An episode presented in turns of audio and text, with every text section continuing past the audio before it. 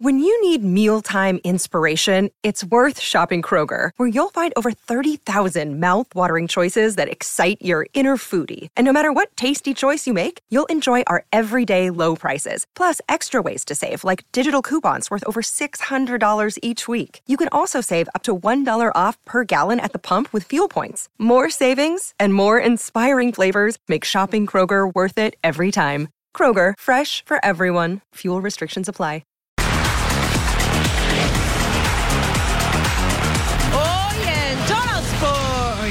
Tenemos claro que tenemos que ir a ganar, a matar o morir. La máquina lo tiene muy claro. ¿Ganar o ganar? Una visita peligrosa para el líder. La pelea por el título de Premier League está al rojo vivo. For a team like the New York Jets, you go down in history, and there's something special about adding that to your legacy. Una nueva historia en la Gran Manzana. Ya la verdad que voy a extrañar mucho el boxeo. Todavía no quiero visualizarlo, me quedan unos años más. En vísperas de una nueva pelea, Canelo piensa en su futuro.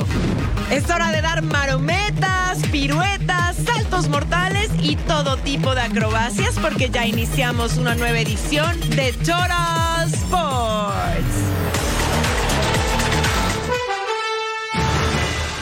¿Cómo están? Bienvenidos, gracias por acompañarnos hoy en compañía de Majo Montemayor. Soy Jorge Carlos Mercader. Tenemos actividad en la Premier porque una final anticipada. Y los detalles, claro está, de Saúl El Canelo Álvarez en un próximo combate el 6 de mayo. Compa, ¿cómo estás? Bienvenida. Compita, un gusto estar contigo. Bienvenidos a Total Sports. Lo dices bien porque Inglaterra tiene nuevo mandón, señores. Parece que todavía no en la tabla, pero es cosa de darle tiempo y ese nuevo mandón se llama Manchester City, que está verdaderamente imparable y aquí mi compita tiene todos los detalles. Con eso comenzamos esta edición de Troll Sports.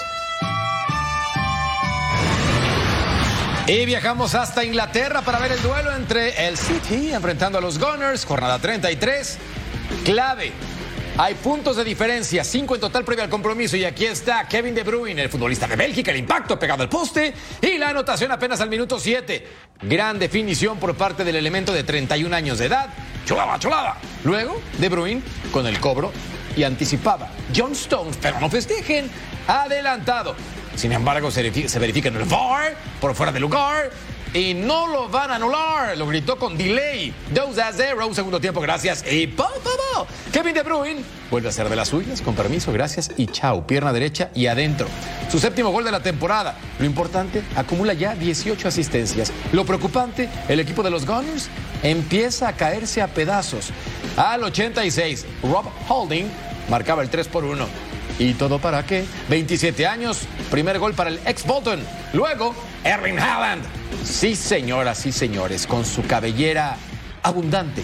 Marcaba el 4 por 1, más de 200 goles en su carrera. Ganó el City. El Arsenal se nos derrumba a pedacitos. Veamos ahora el West Ham contra el Liverpool que sigue enfocado en lograr el cupo a la Champions y para ello tendría que ganar todo lo que resta de la temporada y empezaban mal. Al 12 Lucas Paquetá la pasa para Micael Antonio, se la regresa y remataba fuera del área. Golazo del brasileño para abrir el marcador. Trent Alexander Arnold al 18 la pasa para Cody Gakpo, remata de fuera del área. Sí, así lo celebraba. Hermoso el derechazo del neerlandés. Sexto gol para él y volvemos a empezar porque estábamos uno por uno. El pase filtrado para Jared Bowen. Recorta. ¿Y qué iba a hacer? Mira, con permiso, remata. Y ahí está la anotación. Estábamos en el minuto 54. Pero creo que no hay que celebrarlo. La jugada se iba a revisar en el bar. Así que todavía no lo cantamos. Y el gol anulado, señores. Seguíamos uno por uno. El tiro de esquina para Liverpool cobra Andrew Robertson. Joel Matip remataba de cabeza el camerunés, aprovechando su 1.95 de altura. Gana Liverpool 2 a 1.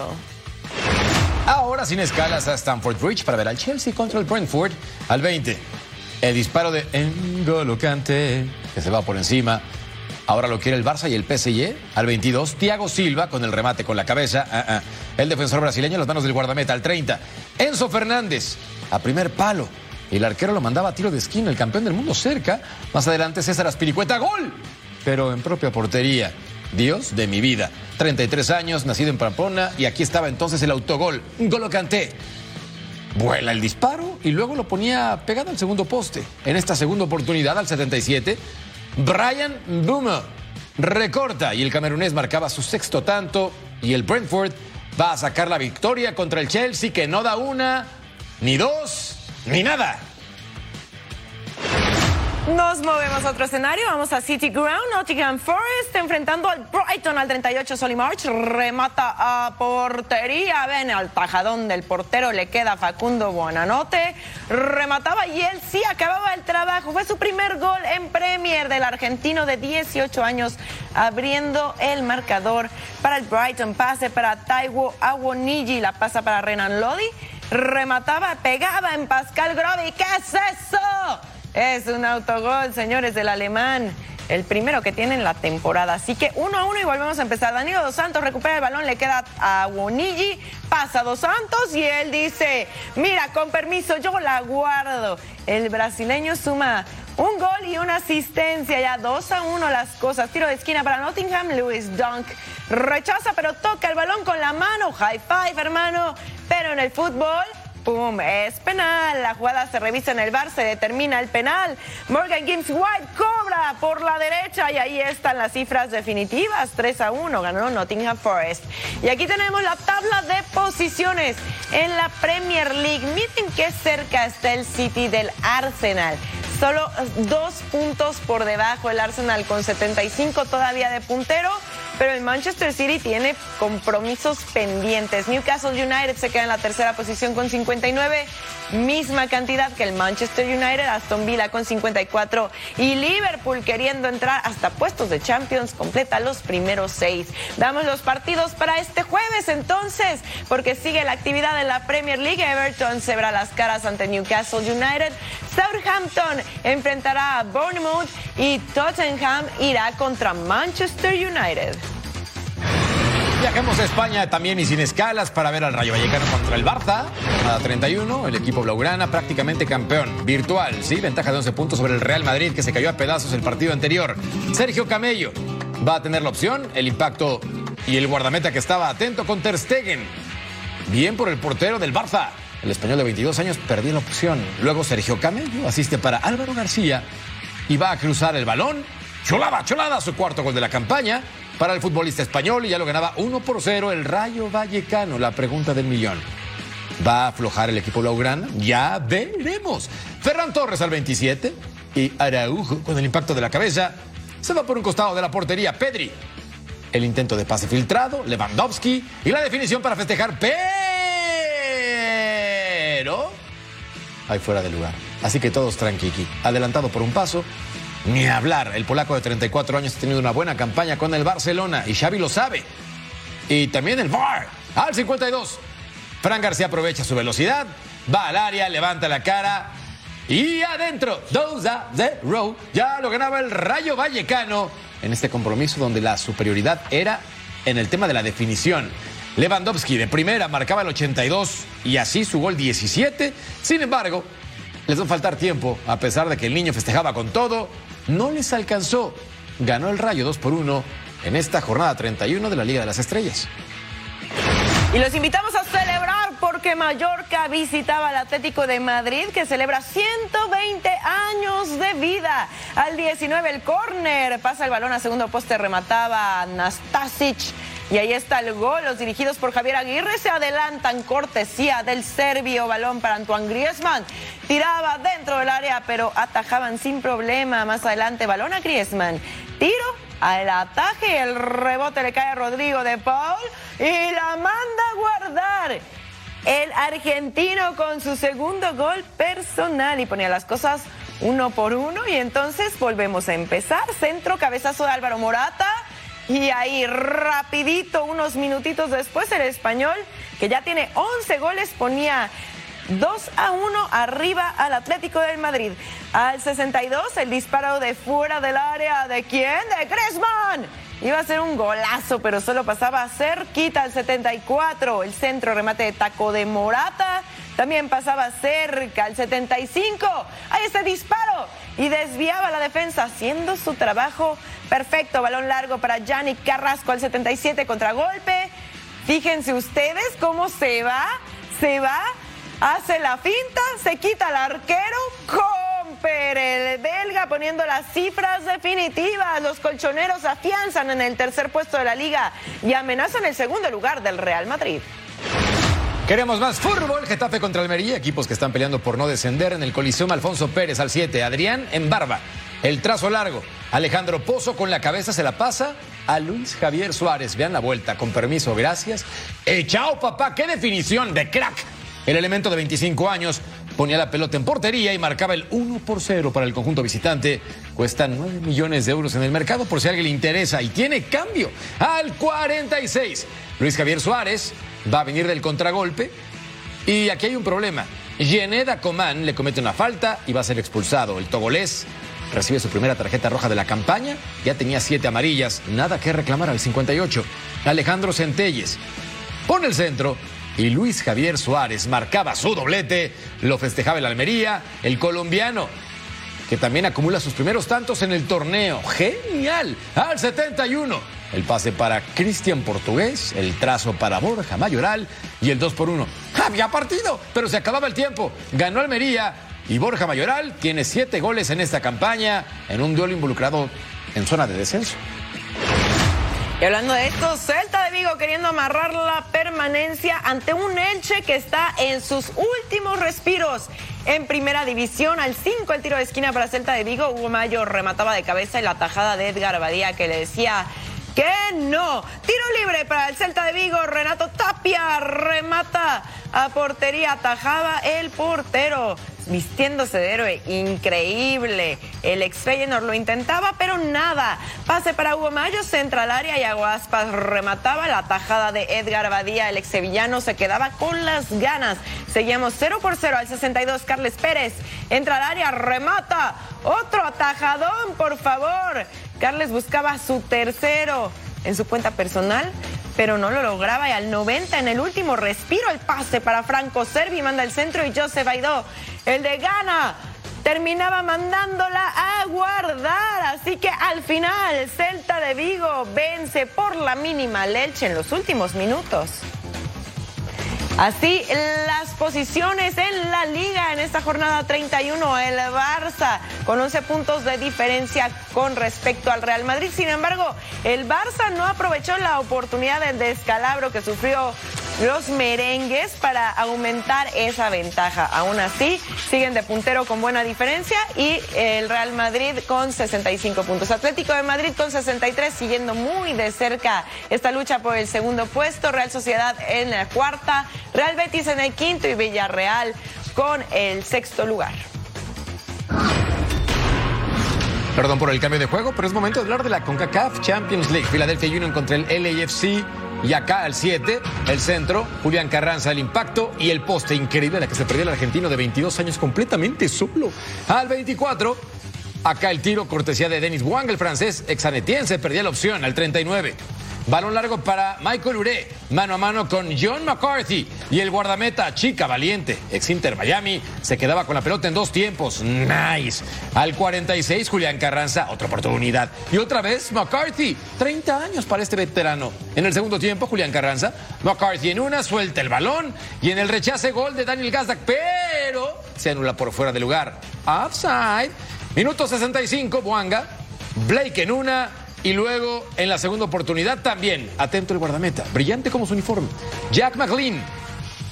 Y acá hay una mano de Kelly Acosta, se revisa en el bar y se va a marcar. No lo sé, Rick, parece falso. Al 85 vendría Daniel Gazda, el húngaro, y así colocaba el primer gol del partido, el segundo para él en la temporada, 1 por 0. Pero aquí hay un desvío de Kelly Acosta. El LAFC va a rescatar el resultado y el gol de visitante sí cuenta. Falta la vuelta en esta semifinal. Y así está entonces la situación, el AFC con el Philadelphia Union y León contra el equipo de los Tigres con ventaja para el conjunto universitario. Bueno, pausa y platicamos de EOEOE Azul.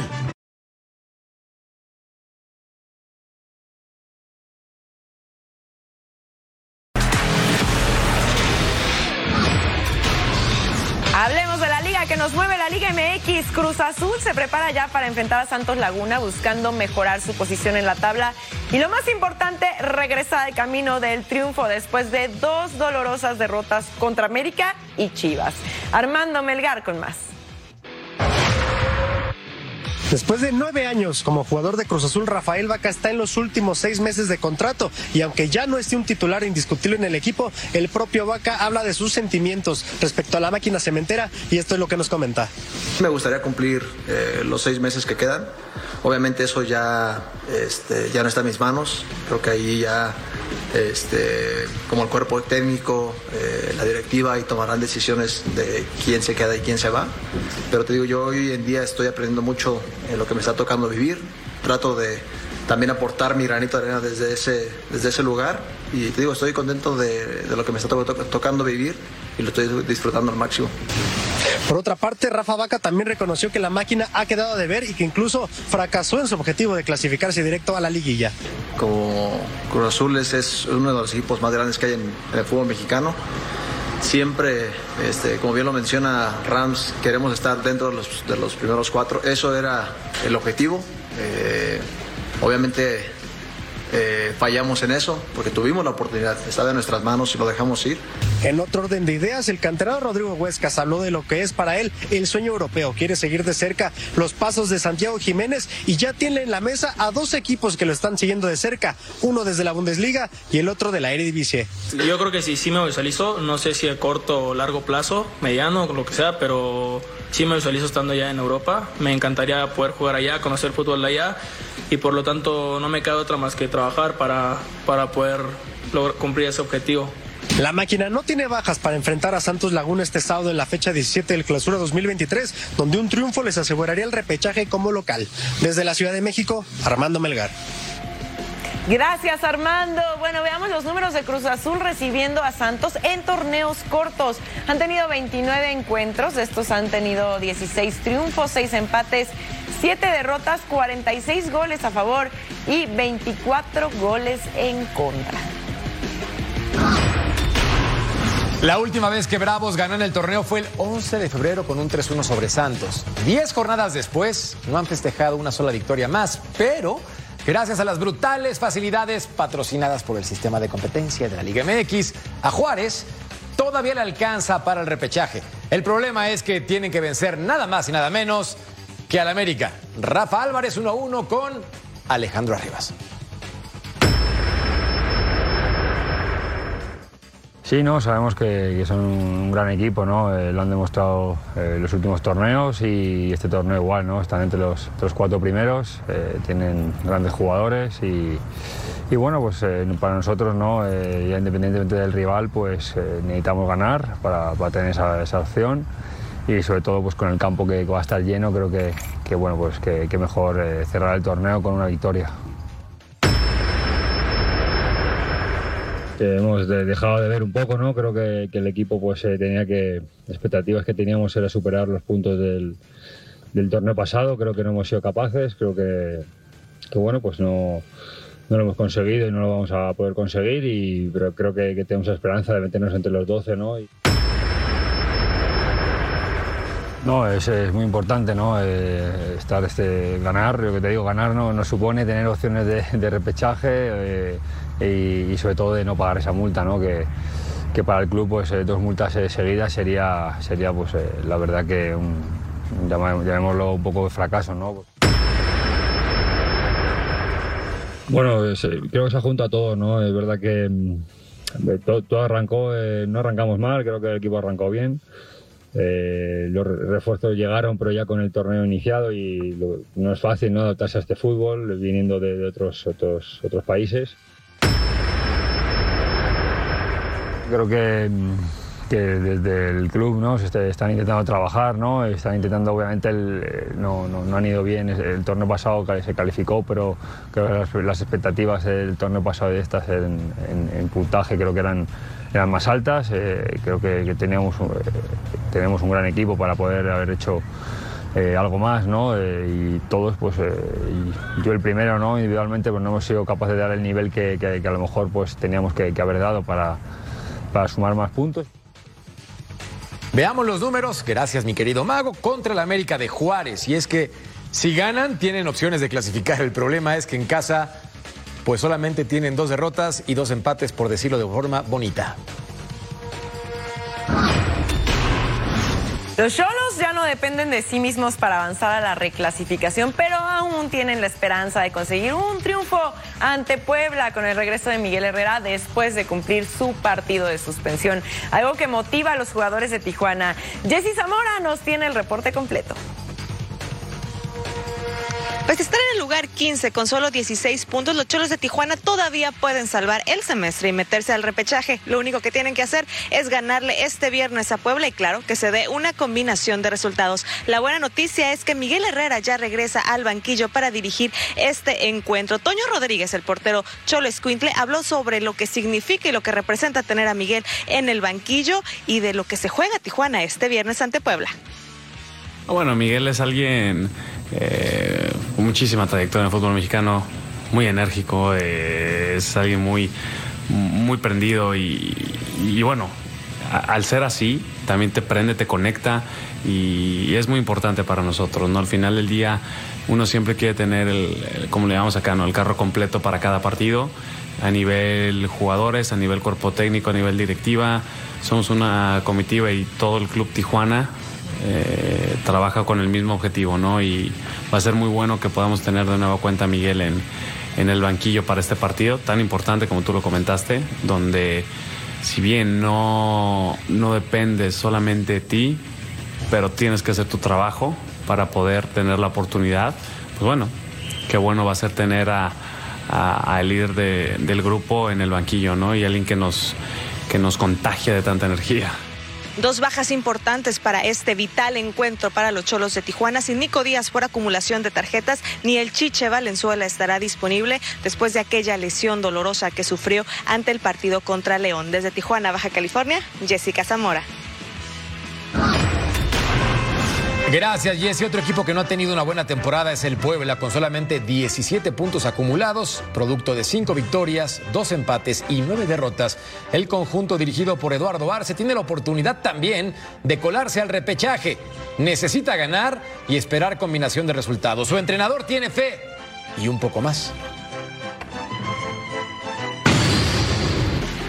Mucha tensión, algo normal en el fútbol, obviamente por lo que nos jugamos, creo que los dos equipos, tenso, tenso el ambiente, pero es esa tensión competitiva que te permite sacar algo más. Y eso es lo que vamos a buscar, sacar algo más.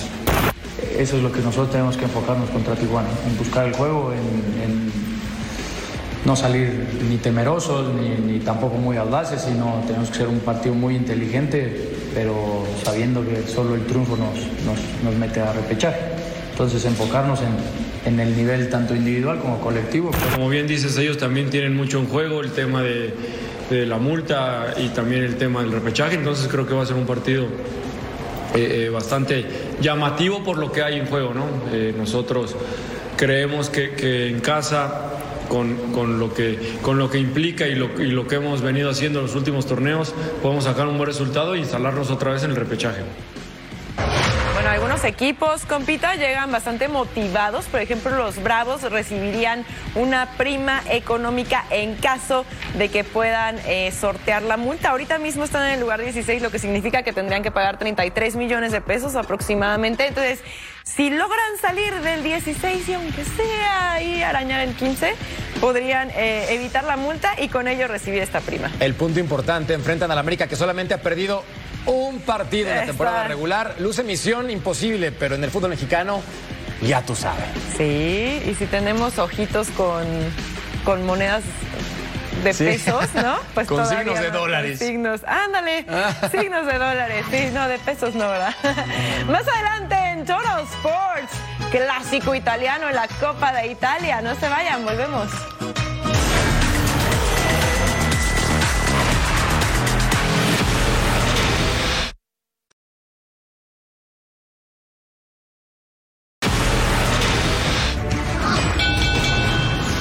Más en Total Sports. Hablemos de boxeo porque el próximo 6 de mayo el estadio Akron de Guadalajara explotará de júbilo con la pelea entre Saúl Álvarez y John Ryder, ya que el peleador mexicano defenderá los títulos supermedianos. Y qué mejor que nuestro compañero José María Garrido para darnos más detalles y el reporte completo desde Tierras Tapatías. Vamos con él. Faltan 10 días para que el Estadio Akron, la casa de las Chivas, vuelva a ser la casa de Saúl El Canelo Álvarez, el pugilista de Juanacatlán, Jalisco, que regresa el próximo 6 de mayo a esta ciudad de Guadalajara para enfrentar al británico John Ryder y después de 12 años regresar a subirse a un ring en territorio tapatío. Escuchamos lo que platicamos con Saúl Álvarez hace unos días en esta ciudad.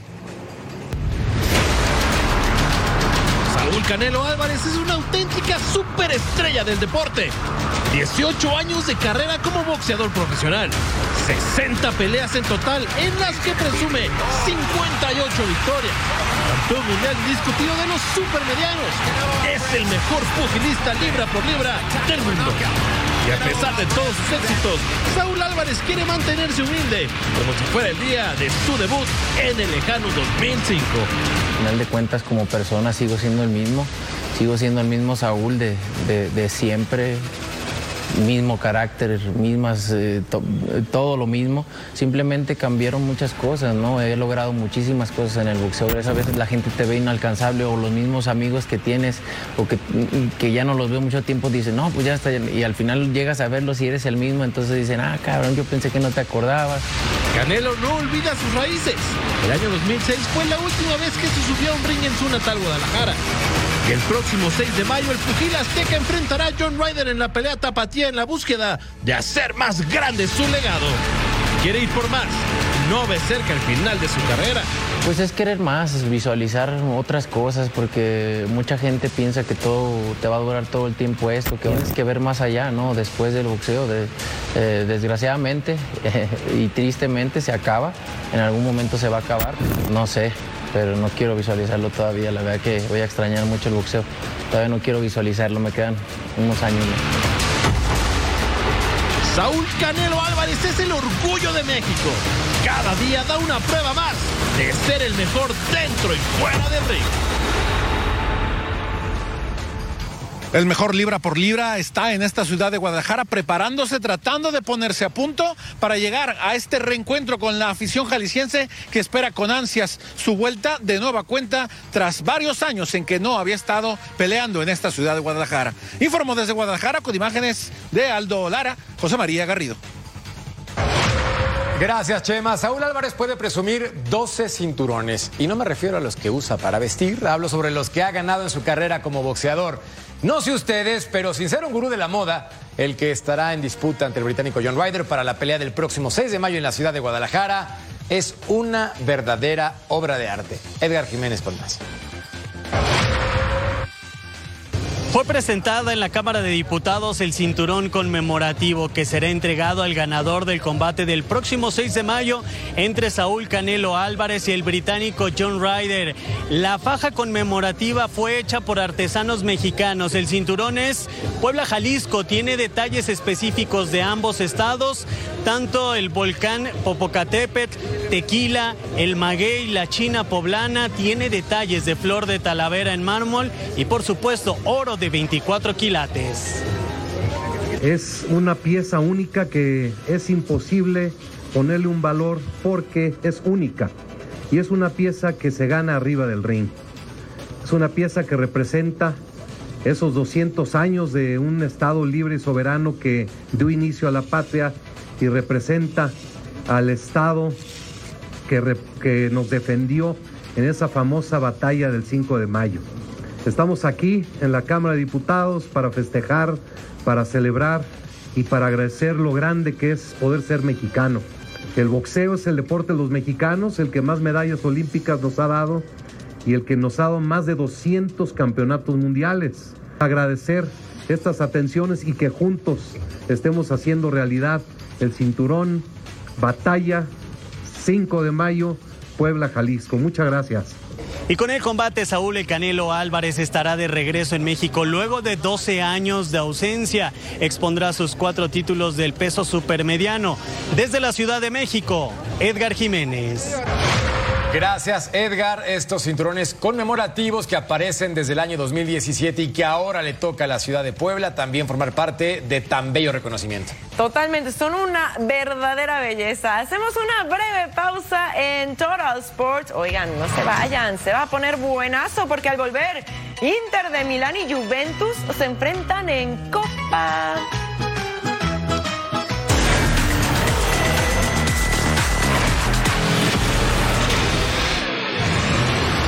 Agarren las maletas, seguimos de viaje y nos vamos a la Superliga Griega, ronda de campeonato fecha 6, AEK Atenas, enfrentando al PAOK.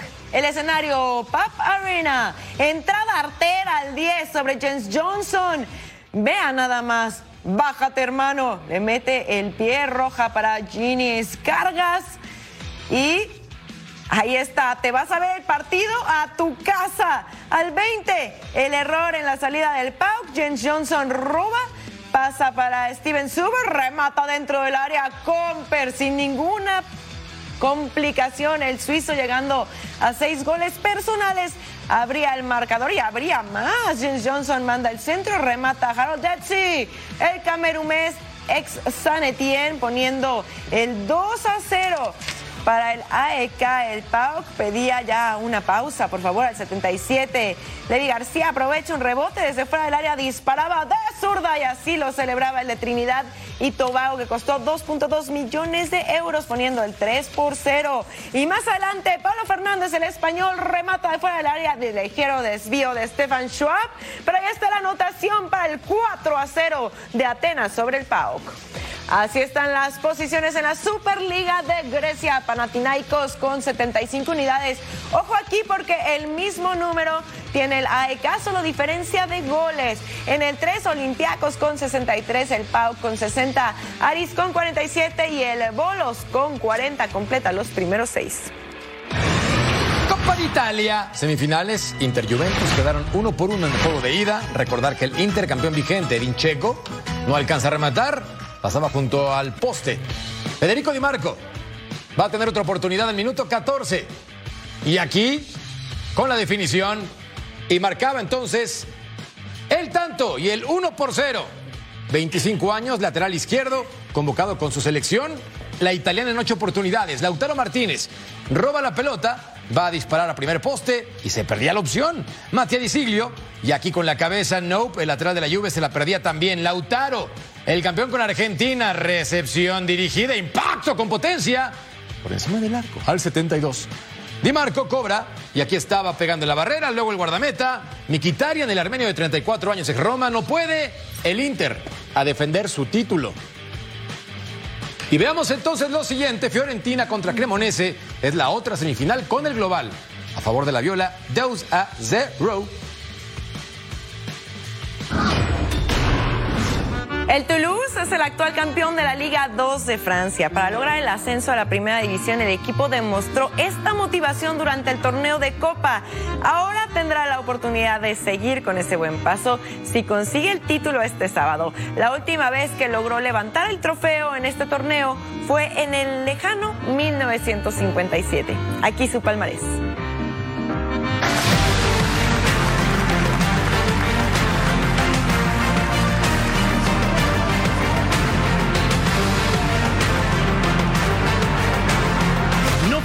Entre los favoritos, pero Toulouse es con todo merecimiento finalista de la Copa de Francia. El conjunto galo navegó contra corriente para llegar a la gran final donde se medirá al vigente campeón Nantes. Por supuesto, tú serás testigo de esta historia en las pantallas de Fox Deportes. Uh.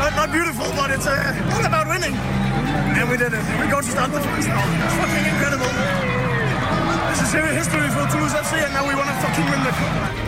Esta será la primera final en la historia de Les Violets, un equipo que su historia moderna comienza en 1970 y que ha pasado la mayor parte de su historia en la segunda división francesa. Un equipo que confía en la experiencia de su entrenador Philippe Montanier para hacer historia. Este sábado se define todo en la Copa de Francia que vive a través de la pantalla de Fox Deportes. Nantes enfrentando a Toulouse por la gloria a las 4 de la tarde, tiempo del Este, 1 de la tarde, tiempo del Pacífico, completamente en vivo a través de nuestra pantalla en Fox Deportes. Lo esperamos. Se va a poner bueno, buenazo. Escoge a tu favorito. Voy con Nantes por ser la historia divina. ¿Tú? Ah, con Toulouse. Bien. ¿Ya sí, está? ya estamos, ya Bien, estamos. juégalo. El sábado tenemos una cita aquí en Fox Deportes para ver la Copa de Francia, imperdible. ¿Hacemos pausa? Me parece ¿Y qué perfecto. hay, compita? Tenemos grandes ligas con el cumpleañero Aaron Judge. Le contamos cómo le fue.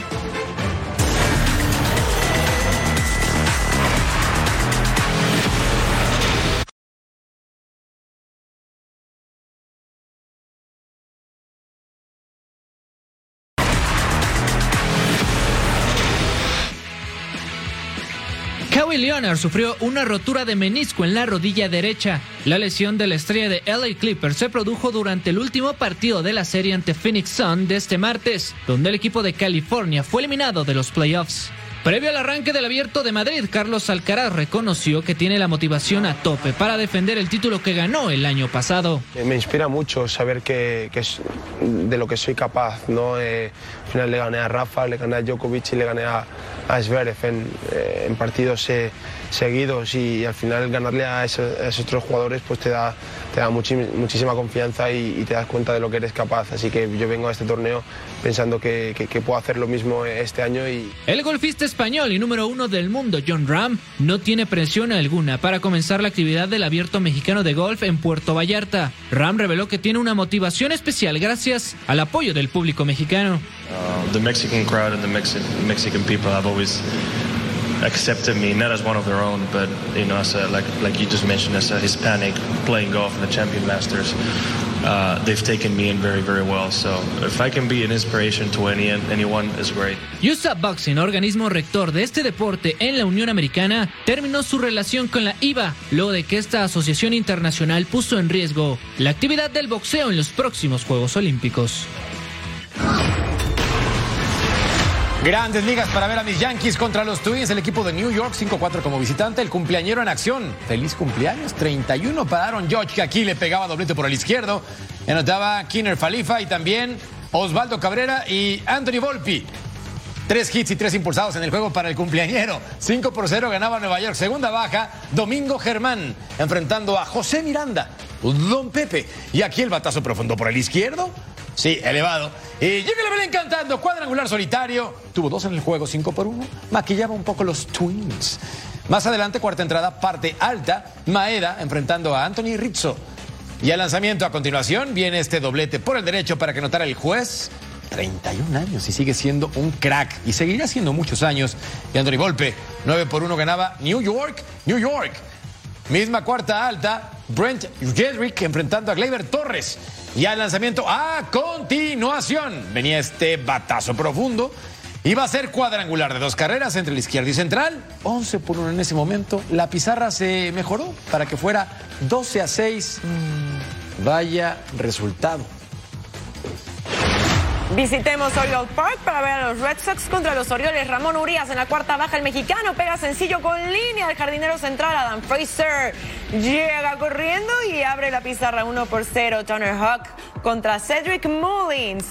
¿Y qué hace Mullins? Pega el sencillito con rodado al campo car- corto. Ryan O'Hearn anotaba.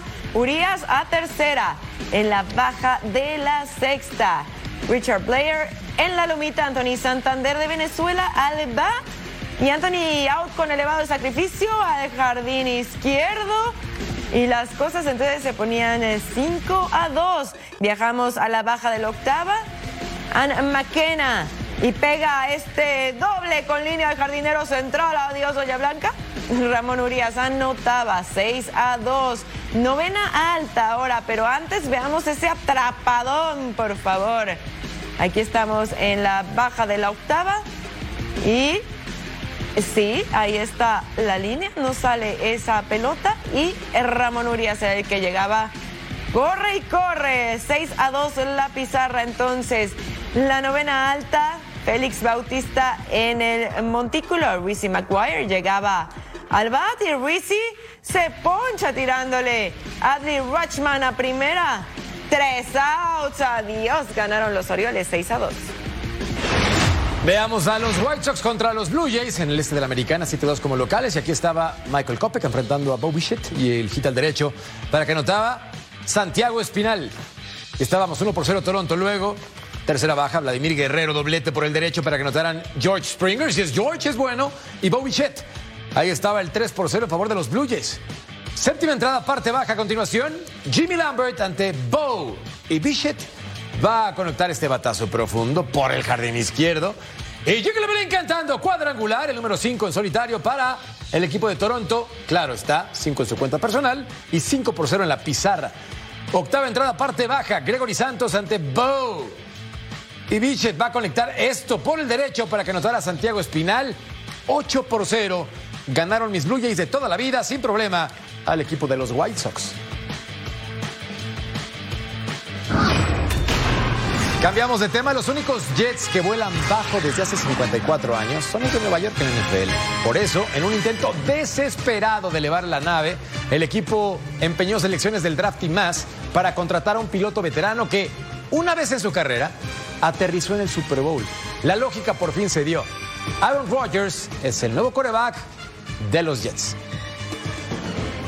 Oficialmente, Aaron Rodgers es un New York Jet. El quarterback que pasó 17 años con los Packers donde ganó un Super Bowl ya está en la gran manzana. It's similar to Green Bay in that way. When you win in a city like Green Bay, well, I assume for a team like the New York Jets, you go down in history, and there's something special about adding that to your legacy. La franquicia neoyorquina hizo todo lo posible para tener en sus filas a un mariscal de élite y Rodgers fue el elegido para hacer que los Jets lleguen a una nueva etapa llena de éxitos con la mira fija en el Super Bowl. I think that's an exciting draw to this as well as being a part of something special. I grew up watching old VHS tapes of uh, of the Super Bowls, and so obviously I know about the guarantee and and Broadway Joe. Been a while since then. I noticed uh, walking in this morning El quarterback cree que está en el lugar que tiene que estar. Quiere liderar una ofensiva donde tiene grandes armas. El cuerpo de receptores donde está un viejo conocido, Allen Lazard, y el novato del año, Garrett Wilson. Mientras que por tierra tendrán al corredor de segundo año, Chris Hall. Aaron Rodgers no llega solo a Nueva York. Llega con todas las esperanzas de los aficionados de los Jets. Este jueves comienza la nueva temporada de la NFL con el draft que se llevará a cabo en Kansas City. Día de muchas emociones en torno a los equipos, ya que parte de su futuro puede estar en cada una de las decisiones para elegir a sus nuevos jugadores. El reloj está corriendo para los Carolina Panthers. El draft de la NFL significa que una nueva y emocionante temporada está cerca de llegar. Los equipos eligen a las nuevas figuras que llegan procedentes del fútbol colegial de la NCAA, pero solo algunos llegarán a la élite. Todas las franquicias pelean por tener las primeras rondas. El primer pick sería de nueva cuenta un quarterback para Panthers. Uno de los favoritos es Bryce Young de Alabama, quien fue campeón del All-State Sugar Bowl. Terminó con 5 touchdowns y 321 yardas por aire. My greatest attribute on the football field is my leadership. There's 11 people on the field at one time, and one of my strengths is leading and make sure that we're all working unified as one unit. CJ Stroud es otro de los mejores posicionados. Tuvo una temporada espectacular con Ohio State. 3.688 yardas por aire y 41 anotaciones en la temporada 2022. My solid play is free. CJ Stroud still running. Free flowing, but disciplined, dynamic, playmaker. Accuracy, it's a nightmare. Go getter. Wow, what a throw. Just kind of letting what the game comes to me, not forcing anything, but still making sure that my footprint gets put in the game to make plays and show my God given talent. Touchdown, 31 yards. CJ Stroud. CJ Stroud, The Ohio State University, quarterback.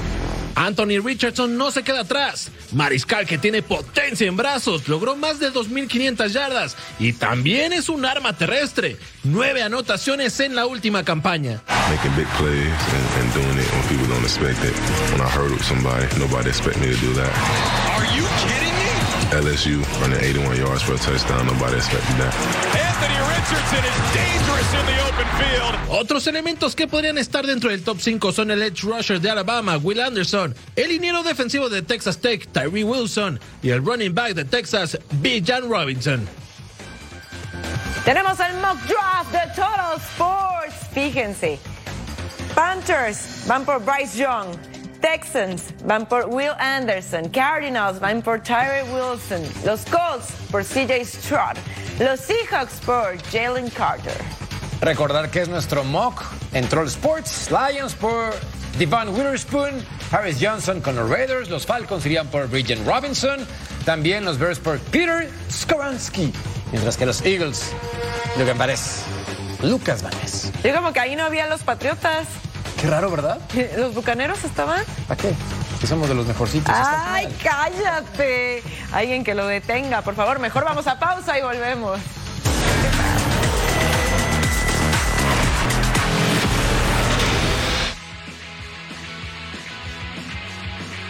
No dejen la programación de Fox Deportes y tengan todos los detalles de los partidos más importantes y obviamente de los mejores programas de nuestra cadena. Totalmente, aquí lo tenemos en pantalla, compita, ¿qué hay? Foxball Centroamérica para que no se lo puedan perder. Saúl Álvarez contra Ryan Rhodes, también Total Sports y qué les digo. Punto final, dos programones, incluido con Foxball Centroamérica, tres programones que están a su disposición. Espectacular, todo el tiempo la mejor programación deportiva aquí a través de la pantalla de Fox Deportes, así que no nos pierdan la pista. Mañana tenemos todos los detalles sobre el draft, así que lo esperamos aquí en una nueva emisión de Total Sports. Por el momento tenemos que despedirnos, pero a nombre de toda la producción queremos agradecerle su valiosa compañía como en cada una de nuestras emisiones. Jorge Carlos Mercader, que me hizo el placer de estar hoy conmigo. Es mío. Majo Montemayor. Oye, gracias, compita. Gracias por habernos acompañado. Esto fue Total Sports a través de Fox Deportes.